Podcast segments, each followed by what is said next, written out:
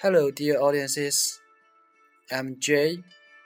You're listening from IBM Shanghai Toastmasters FM. I'm very pleased to share you my speech. My speech title is Wash Your Nose.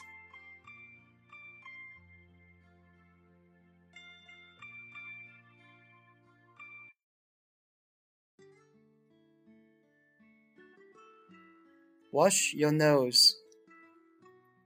Hi, how are you? Great, isn't it?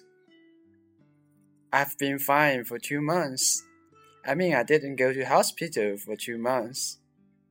The beautiful nurses must have been missing me. Okay, let me ask you a question. How many of you wash teeth every day? Great. I wash too. How many wash nose? Great. No one washes nose. So you are my best audiences because I wash nose. And I'm going to share why and how to wash nose. I started to wash nose two months ago because I was sick in most of year 2013. My sinusitis became more and more serious this winter. And I told my wife that I wanted to feel better. So she did some research on sinusitis and found a solution washing nose. My wife is a person good at pushing others, actually pushing me only, frankly speaking. She pushed me to try washing nose. By the way, she doesn't wash her own. She's good at pushing me, but not good at being pushed. And she is a person never listens to me, but must be listened. Alright, get back to my nose. No wife anymore. I started to wash nose twice a day, like washing teeth. One time after going up and another before getting to sleep. It's like washing teeth, but easier than that. We don't need toothbrush. We don't need toothpaste. We just need a cup of water. Warm water in winters and cold water in other seasons. Because in winters we need to keep nose warm especially for those who have sinusitis, while in other seasons we practice nose in cold water. Alright, the warm water was ready.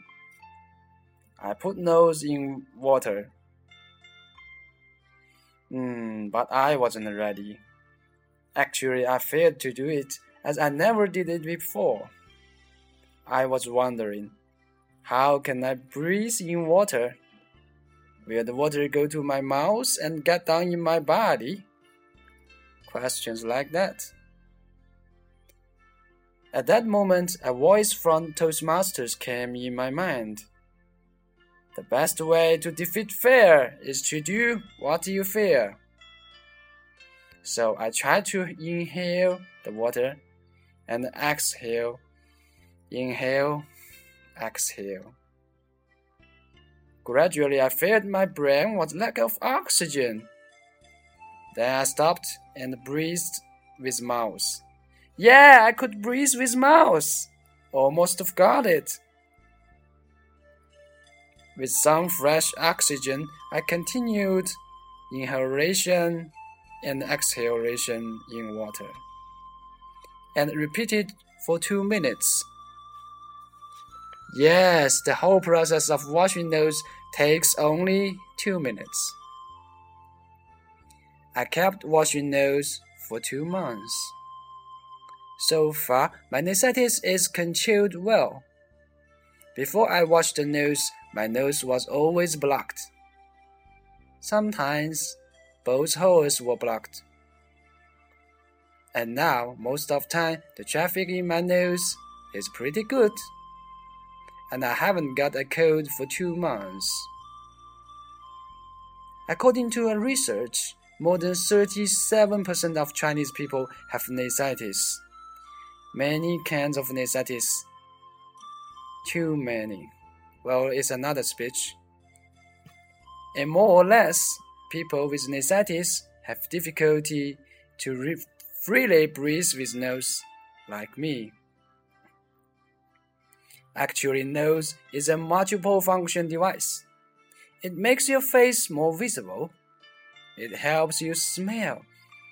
And most importantly, is the device to get fresh air and keep dust from outside, more or less.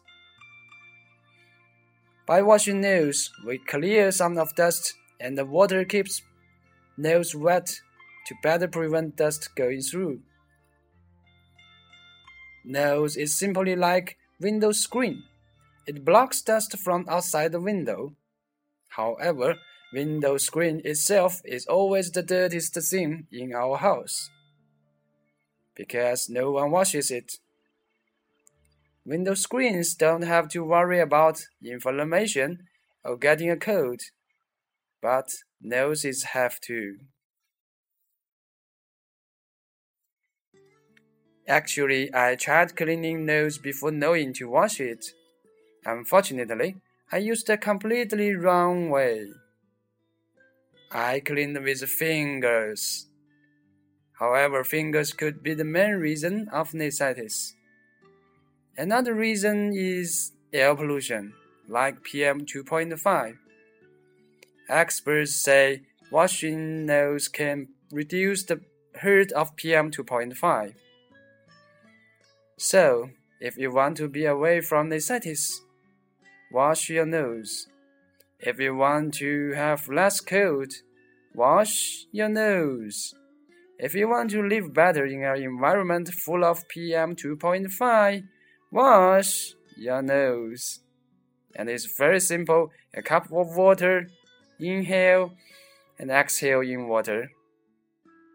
And if you believe the best way to defeat fear is to do what you fear, wash your nose from today. That's all what I have. Thank you.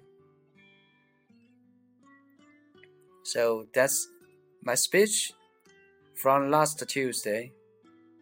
Thanks for listening. IBM Shanghai Toastmasters FM. See you next week. Bye.